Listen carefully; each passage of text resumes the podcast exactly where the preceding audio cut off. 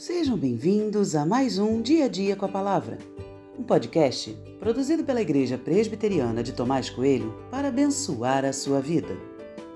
O título de hoje é As Boas Intenções Também Matam e tem por base o texto de 1 Crônicas 13, 7, 9 e 10, que diz: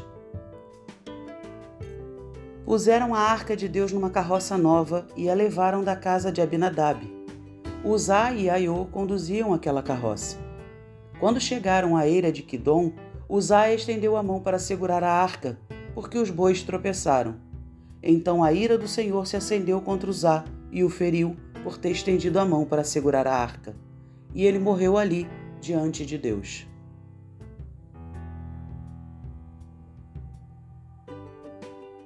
Davi tinha um estilo de liderança muito interessante. Nos primeiros versículos desse capítulo, perceberemos que ele reuniu os outros líderes e decidiu, juntamente com eles, e não sozinho, os primeiros passos. Eles perceberam que a Arca da Aliança deveria estar junto deles, o que não tinha acontecido na época de Saul. A ideia era excelente, mas a forma como ela foi executada colocou tudo a perder.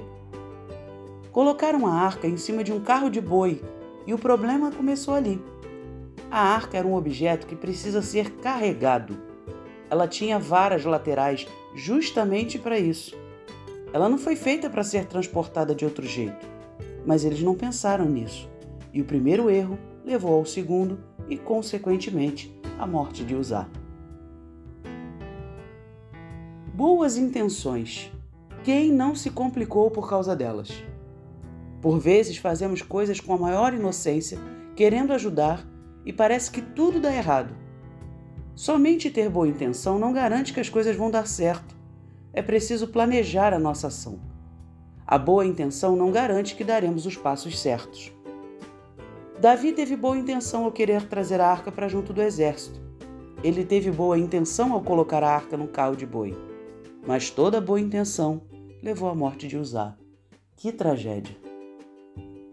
Por melhor que sejam as suas intenções, compartilhe com pessoas mais próximas. Coloque seu plano em avaliação, principalmente busque a direção de Deus. Parece que Davi não buscou orientação de Deus, pois Deus o teria alertado. Só a boa intenção não garantirá um final feliz.